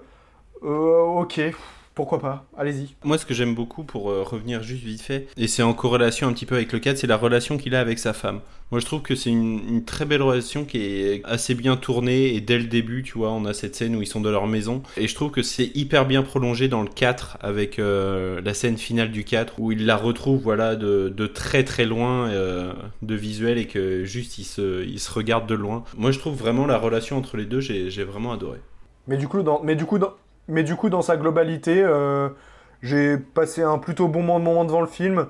Et juste à la fin, je me suis dit, ah ok, bon. Ok, bah ouais. Mission Impossible 3. Ou, plus communément appelé, qu'est-ce que la patte de lapin? Mais où est la patte de lapin pour arriver à la fin du film et ne pas savoir ce qu'est la patte de lapin? C'est un MacGuffin L'appréciation du film, c'est ça. Si tu nous fais chier pendant tout le film, elle est où la patte de lapin? Pour euh, au final, tu veux savoir ce qu'est la patte de lapin? T'as qu'à rester dans l'agence et le gars, il se barre. Et toi, tu ne sais pas ce qu'était la patte de lapin. C'est pas ce qu'il y a dans la mallette qui est important. Non, mais on s'en c'est fout. ce que t'as là, là. Ouais, non, on s'en fout, parce que dans le 2, on te dit ce qu'est la chimère, on te dit ce qu'est le bélirophon, d'accord, et là on te dit pas. La patte de lapin, mais c'est quoi? Ah ben on sait pas. Et t'as Simon Simon Pegg qui dit Oh ben c'est peut-être ça, oh ben c'est peut-être ça. et toi t'as t'as un Gugus qui va essayer de récupérer un truc dont on sait même pas ce que c'est. Tant c'est de la grenadine qu'il y a dedans, ok? On a créé un monstre. Mais j'avoue que, oui, pardon, si je peux rajouter un truc sur ma partie, euh, Simon Pegg, il a fait gagner 800 points au film. Voilà. C'est peut-être pour ça que je l'ai préféré aux deux. Avec les Gigi Abrams, il a le même rôle que ça soit dans Mission Impossible et dans les Oui, Star Trek. hein. C'est exactement le Ouais. même rôle. Exactement la C'est même chose. Toi, mon pote, Tu seras mon scientifique un peu bizarre. Ce, ce film est nul. L'intro, voilà. C'est quoi la patte de lapin? Elle est où la patte de lapin? Et après, boum. C'est un épisode de Camelot, patte de lapin Non, mais c'est trop ça. Là, tu disais, toi, Jean-Charles, que la meuf, dès que le machin il pète dans sa tête, c'était. Mais moi, je me suis tapé une barre. J'ai les yeux d'un coup, ils, ils- ils partent en strabisme comme ça.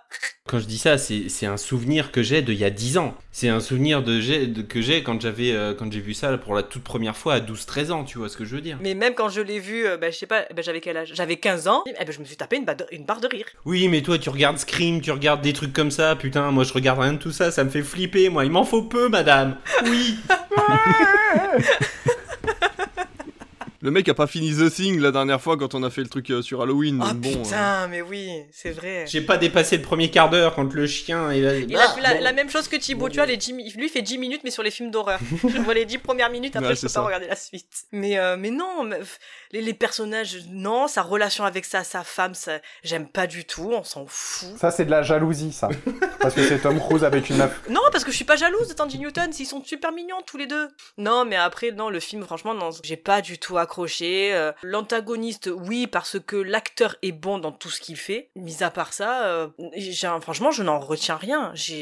Quand je l'ai revisionné dans la semaine, il me restait une scène, c'est celle dont je vais parler après pour ma scène qui m'a marqué. Il y a même pas de mission, parce qu'en fait, sa mission, finalement, c'est de sauver sa femme. C'est même pas de sauver le pays, c'est pas de récupérer spécialement un truc, il va le récupérer pour sauver sa femme. Donc, je m'en fous, en fait. Je m'en fous. Tu vois ce que ça fait depuis se souvenir d'un film? Nous, c'est ça avec Mission Impossible 2. Ben non, ben non, vous étiez pas assez réveillés. C'est vrai. Je- toute la deuxième partie du film, j'étais pas assez réveillé. David, allez, moi j'arrête sur ça. C'est bon, ça m'énerve. Moi j'ai bien aimé. Alors déjà tu vois que c'est Gigi Abrams parce qu'il y a des lampes bleues partout. Alors il a pas encore mis les espèces de stries là, mais euh, il y a plein de spots bleus à l'arrière de tous les acteurs. Donc du coup tu dis ah toi je te connais, c'est Gigi Abrams. Il faisait des tests sur Mission Impossible 3 avant de se lancer dans Star Trek. Et euh, d'ailleurs je tiens à souligner, que pour moi euh, Gigi Abrams c'est Zack Snyder avec des lunettes. hein. Physiquement ou dans la réalisation, tu veux dire? Euh, Non, physiquement, physiquement, non, non, dans la réalisation, Zack Snyder a pas du tout le même type, euh, mais je trouve que physiquement, je sais pas pourquoi, mais bref, mais depuis ils ont changé, bah on s'en fout. Euh, donc Mission Impossible 3, c'est pas mal. On commence à sentir la sceptisation quand même du film d'action des années 2000, où euh, tu sens que finalement ça va être euh, bon, il y a rien d'extraordinaire dans le film, mais de toute façon, quand on va faire notre bilan sur ce podcast, c'est ce qui va ressortir un petit peu des trois films, c'est qu'il y a rien d'extraordinaire non plus. C'est-à-dire qu'à aucun moment je me suis senti en extase en me disant je vois un film que j'ai raté, tu vois, je vois un film culte que j'aurais dû voir avant. Ça m'a pas fait tilt à euh, voilà, quel que soit l'épisode, malgré le fait que ça soit des grands réalisateurs. J'ai trouvé la scène d'intro hyper impressionnante. Vraiment le truc du on te cale le générique au moment où la balle part et tu te dis putain voilà dans les 5 premières minutes d'un film tu vois un acteur principal et tu vois sa femme mourir devant ses yeux et tu te dis que dans les années 2000 même en, en règle générale c'est pas un truc qu'on voit souvent. Autant de violence dans les 5 premières minutes d'un film j'ai trouvé ça vraiment cool. Tom Cruise joue super bien. Seymour Hoffman euh, joue vraiment très très bien aussi. J'ai adoré son rôle d'antagoniste. Je l'ai trouvé vraiment très cool. Il aurait pu jouer un méchant de James Bond. Ça aurait été vraiment vraiment super super sympa. Voilà assez peu de choses à sortir. Monaghan je suis amoureux de cette femme depuis Source Code je, la trouve euh, juste belle en fait. Tu vois c'est pas les principes de beauté d'Hollywood où il faut que ça soit sexy et tout. Je, trouve que c'est une belle actrice quoi. Enfin bref. Je trouve qu'elle est voilà elle joue vraiment super bien ses, ses rôles de femme tendre euh, voilà. J'aimerais bien l'avoir dans un autre rôle. De toute façon on la voit plus beaucoup mais voilà j'ai trouvé qu'elle était vraiment bien dans son rôle. Je trouve que par contre la fusion de Tom Cruise et elle fonctionne pas. Ça a pas marché sur moi. Je trouve enfin vraiment j'ai l'impression qu'ils vont se marier pour se marier et qu'à aucun moment ils s'aiment pour de vrai. Plus l'impression qu'il allait sauver sa meilleure pote euh, plutôt que sa femme. Soit, bon, après, ça reste un film d'espionnage à la Jason Bourne, c'est-à-dire que le mec est trahi encore une fois par un membre de son bureau, comme dans le 2, comme dans le premier, euh, et comme dans, le, dans les autres aussi. Donc, c'est vrai que c'est un peu dommage sur cette saga de trouver toujours la même thématique récurrente, c'est-à-dire que bah, il se fait flouer par quelqu'un, soit qui connaît, soit qui connaît pas très bien, mais qui fait partie de l'agence, et pourtant, il y reste quand même, peut-être pour que ça comment dire, pour euh, soigner les choses, quoi, pour qu'il y ait plus de. Mais bon, dans tous les cas, les traîtres, on peut pas les empêcher. Mais c'est vrai qu'il y avait quand même plein de scénarios possibles et à chaque fois, il faut qu'ils prennent ça comme, thématique principale. C'est quand même un peu dommage. Donc euh, voilà, le 3, il est bien, mais euh, par contre, bah, regardez-le, comme vous avez vu, la plupart des films de Jean-Claude Van Damme ou de, ou de, ou de Schwarzenegger, quoi. C'est-à-dire que vous allez regarder un bon film d'action, mais à la fin, il va pas en ressortir grand-chose au début du générique. Donc voilà, ça m'a juste fait plaisir de revoir des. Des décors euh, chinois. euh, D'ailleurs, ça se passe pas du tout à Shanghai. Enfin, moi, j'ai pas vu ça à Shanghai. hein. C'est pas typé Shanghai. Enfin, bon, bref. Pour dire que j'ai trouvé ça plutôt cool que ça se passe en Chine à la fin. Et, euh, et le méchant, encore une fois, qui m'a vraiment cloué au sol. Par contre, le fait du on va mettre une décharge électrique et après tu me réveilles. Ouais, bon, après, elle lui met un coup. euh. Puis en plus, quand t'as passé ton diplôme de SST, là, tu sais très bien qu'on peut pas réveiller les gens en faisant un massage cardiaque. Et donc, ça marchait encore dans les années 2000, mais là, ça marche plus. Je veux dire, un film où les gens arrivent à réveiller euh, des cœurs qui battent plus en leur faisant des massages cardiaques, au bout d'un moment, bah, faut arrêter, quoi. À la limite, la piqûre d'adrénaline, j'y crois encore un petit peu. Mais, euh, mais le massage cardiaque, faut arrêter, quoi. C'est comme les gens qui se noient, le massage cardiaque, ça ne sert à rien pour sauver la personne. Pour le coup, bah, à choisir, je préfère le 2 où pour le coup ben c'est assez clivant mais au moins il y a quelque chose dans la, dans la réalisation quoi. Il y a quelque chose d'artistique et d'original dans la réalisation. Là où DJ Abrams fait du fait du DJ Abrams quoi. Je veux dire c'est de la copie euh, de ce qu'il a vu quand il était gamin quoi. Bah, du coup, est-ce qu'il y a une scène qui t'a marqué? La scène d'intro. La scène d'intro, vraiment, moi j'ai été choqué quoi. Je, l'ai, je, je m'y attendais pas du tout. Ça commence sur un fond noir, Tom Cruise qui se réveille un peu, euh, voilà, et cette femme qui est là et tu sais pas qui c'est. Je me suis dit putain, mais j'ai loupé un truc. Vraiment au début, je me suis dit putain, j'ai loupé un truc. Je me suis dit pourtant j'ai suivi le 2, j'ai fait exprès de suivre le 2 parce que j'ai pas suivi le 1, j'ai suivi tout le 2. Je dis mais attends là, elle était, black il y a 5 minutes parce que j'ai fait les deux films à la suite. Et je me suis dit mais putain, ils ont été foutre une actrice blanche, comment ça se fait? Je me suis dit quand même, alors j'ai été voir, j'ai arrêté le film, j'ai été voir sur Allociné, je me dis bah non, elles ont pas le même prénom, qu'est-ce qui se passe? Et euh, voilà, et donc du coup, c'est vrai que la scène d'intro, tu dis ok, le méchant va être cool, euh, il y a une grosse grosse ambiance, donc euh, j'ai beaucoup aimé cette scène. Effectivement, la scène, enfin, l'intro est euh, impactante, tu vois, parce que tu te dis, wow, wow. En fait, il a dû se dire, attends, on va donner envie aux gens de regarder la suite de mon film. Mais alors, Parce oui, qu'en vrai- et d'ailleurs, je me suis dit ça. Ouais. Vas-y, vas-y. Non, non, mais pour dire qu'en fait, effectivement, t'as raison, le film n'a pas d'enjeu. Le seul enjeu que tu as, c'est cette scène d'intro où tu te dis, à un moment, sa femme va se faire kidnapper, et c'est là que le film va commencer, entre guillemets, parce que c'est vrai que le début du film, tu te dis, mais il n'y a, y a pas, y a pas d'enjeu, quoi. Il n'y a pas, y a pas d'enjeu. Et euh, finalement, le film, il commence bah, à la fin. Ouais, c'est ça. Parce que de la scène, tu l'as à la fin. Et en fait, quand tu arrives, tu fais, bah, quoi? Tout ça pour ça En fait, c'est c'est ça, c'est tu as attendu tout le film pour euh, retourner à cette scène, en plus que tu trouves extrêmement longue, même rabotée par rapport à l'intro. Bah oui, parce que tu vas pas te la refaire en entier, bah voilà, tu vois. donc ça reprend un peu de la fin de Ouais, l'intro ouais, bah ouais. et après ça, ça continue, mais que j'ai trouvé moi extrêmement longue du coup, parce que je me suis dit, bah attends, mais ça c'est bon, je l'ai vu, euh, active. Ouais, mais tu vois une autre scène en parallèle, donc finalement, bon, ça, ça se Je l'ai tient. pas vu, mais j'ai l'impression de l'avoir vu parce que c'est de la, j'ai l'impression que c'est pareil. Et euh, je me suis dit, ouais, d'accord. Et la fin, même quand la bataille, là, et je te pousse, et nanana. Bon, tu vois que Philippe Seymour Hoffman, il est pas fait pour faire de la castagne, hein. Enfin, au bout d'un moment, il fait son poids. Fallait faire comme, euh, comme on pouvait, quoi. Mais comme il meurt, enfin, c'est nul. Même ça, le pauvre. Zéro respect. J'ai été déçu, je suis désolé de dire ça, mais j'ai été déçu que ce soit pas elle en fait. Parce qu'en fait, tu te fais tout le film, tu dis, wow, attention de malade, la meuf, blah, elle se prend une balle, tu dis, putain, il l'a fait. Et tu dis, ah bah non, c'est pas elle. Elle avait un masque. Bah, du coup, tout ça pour ça, quoi. Bah, elle avait un masque, mais tu te dis, mais non, mais les gars, tout ça pour ça. C'est-à-dire que même le méchant, il a la technologie. Oui, mais parce qu'il a été amené par euh, le, le, le traître de, de l'agence. Ouais, ouais. Même en ouais. sachant qu'il y avait un- une top, en fait, je me suis dit, mais à quel moment ils ont pu récupérer la femme de, de Ethan? Parce qu'à part son prénom, il sait rien de Tom Cruise, tu vois. Et là, d'un coup, ils arrivent aux États-Unis. Ben, sa femme, euh, elle a été enlevée. euh, ah, en plus, son, fr- le frère de, de Michel Monaghan, on en parle que c'est encore le débile au débile de Breaking Bad. Ah, c'est lui. Mais non, c'est pas lui. Mais si, c'est lui. Si Il avait la même dégaine en tout cas. hein. Si, Ah ouais j'ai fait mille encore là, lui. Je sais pas, mais je me encore- suis dit, franchement, si je vois un chauve arriver et qu'il se mette à faire de la mette, ça me, ça me choque pas. Ah mais voilà, j'ai fait mais il fait encore le débile au débile quoi. Enfin, ah ben non t'inquiète, j'ai rien dit, j'ai dit d'appeler ma soeur. Ben ouais, ben tout ce qu'il fallait pas faire en fait du con. Euh, Bon, après, le pauvre, il y peut rien. Enfin, je veux dire, t'as un mec qui débarque aux États-Unis, euh, t'es pas au courant que ton beau-frère, euh, il suis- est dans non mais je suis Impossible. c'est le truc de putain tu refais le même rôle en fait, c'est ça le truc, c'est.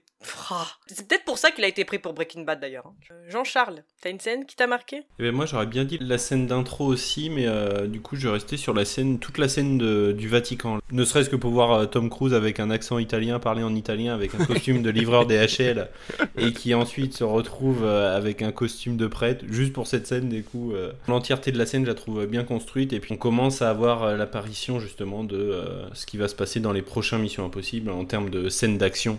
Et encore une fois, la référence du film. Ah ouais, ben dans les trois là. Mm, mm. Dans les trois, il y a la ref dans. Dans ouais. tous, ouais. Ouais. Mm. Il y a toujours un moment où il se retrouve à l'horizontale. Et pas qu'avec sa femme. Euh, Sinon, ouais, en bref, euh, voyez le film, ne serait-ce que pour euh, la, la prestation de l'antagoniste. ne serait-ce que pour la prestation de l'antagoniste, euh, voyez le Ouais. 3, je pense. Complètement, je suis d'accord. Et ne serait-ce que pour euh, insulter euh, Alice, euh, voyez le 2. Aurélien. Ma scène marquante, c'est pas du tout une scène qui est marquante, c'est juste parce que bah, je vous ai dit que j'aimais bien Simon Pegg. non. J'aime vraiment bien Simon Pegg. Et la scène où il guide Tom Cruise dans Shanghai et en même temps il fait genre que tout va bien. Tu sais, le gars il est paniqué, il est en mode oui, ça va. Le, le truc de il essaie de faire normal et en même temps, alors tourne à droite, tourne à droite, maintenant, maintenant, maintenant. C'est bon On m'entend pas Pardon, faut que je parle moins fort. Ok. En fait, le, le Simon Pegg paniqué me fait extrêmement rire de A à Z et genre euh, ce truc là m'a tué genre j'étais j'étais trop fan C'est des trucs qui marchent plus à notre époque parce que même si, enfin, il y, a des gens qui sont geeks un peu et puis il y a des gens qui ne le sont pas, mais on a tous accès à, peu près aux connaissances de la technologie actuelle, tu vois, maintenant.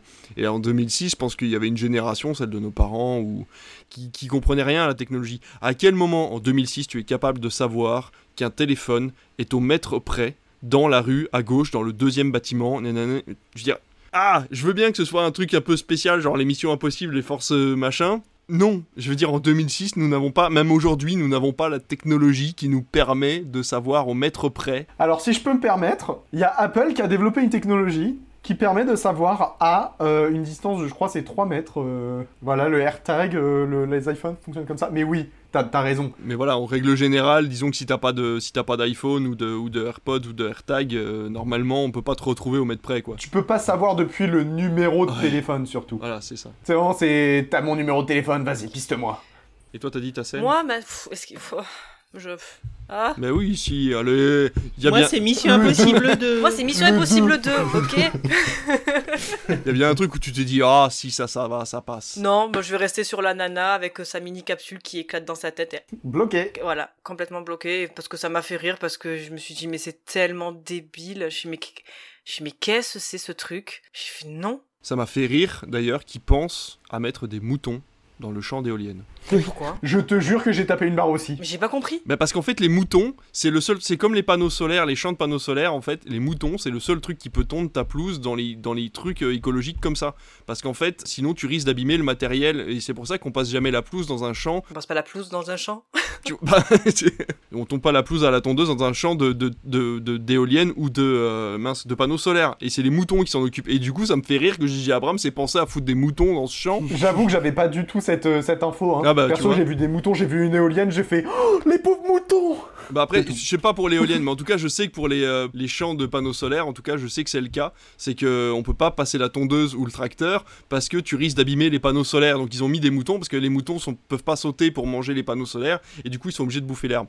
Et donc je me suis dit, si ça se trouve, en fait, pour les éoliennes c'est pareil. Et le mec a pensé à en mettre dans le champ, quoi. Les moutons peuvent pas sauter? C'est pas qu'ils peuvent pas sauter, mais c'est qu'en gros, ils, ils- ils- ouais, ils abîment pas le. Enfin bref, ils ont fait des tests. Je sais pas pourquoi je vous parle de ça. J'allais dire comment, comment j'allais m'endormir ce soir si les moutons pouvaient pas sauter par-dessus la haie. Si un mouton, ça peut. Je suis même pas sûr. J'ai jamais vu un seul mouton sauter pour de vrai. Moi non plus.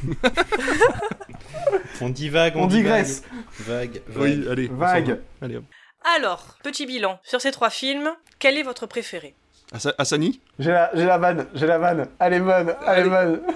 Un petit bilan Asani Allez. Ah Je serais pas revenu pour rien, moi, tiens. Hop, Waouh Celle-là, Ça, c'est part en bombe. C'est pas Je vais pas drop le mic, là, par contre. un peu cher.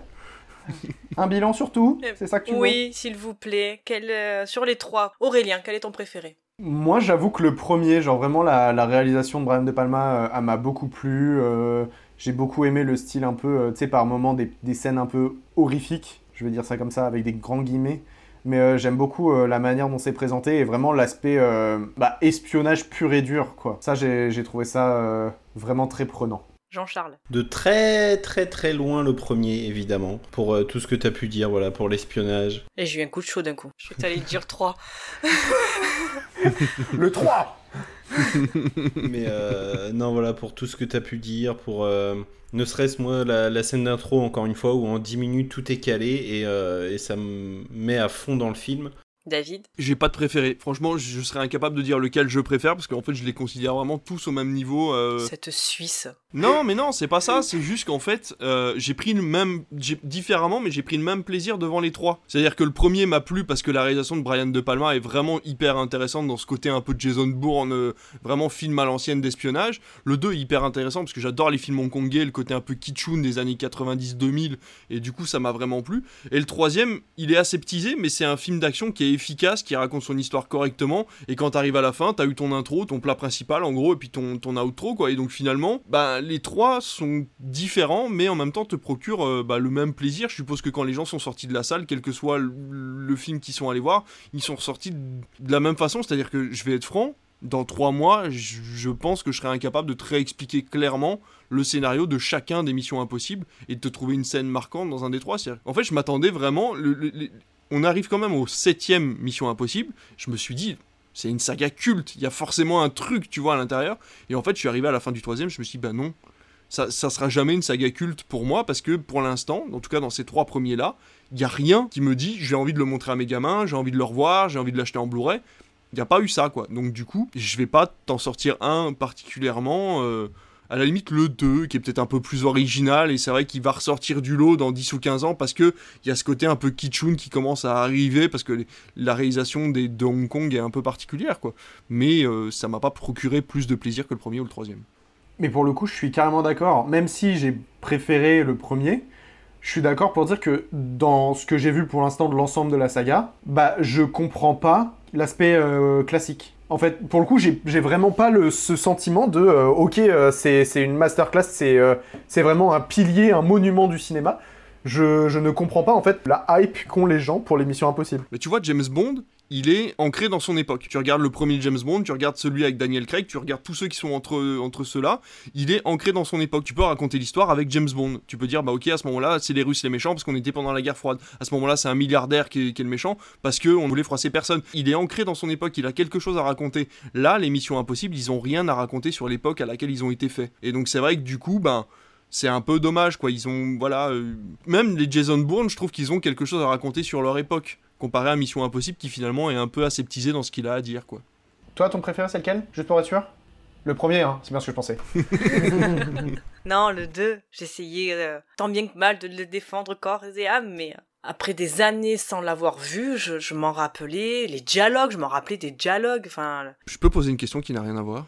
Pourquoi il fait nuit chez tout le monde et pas chez Jean-Charles? Parce qu'il est plus à l'est.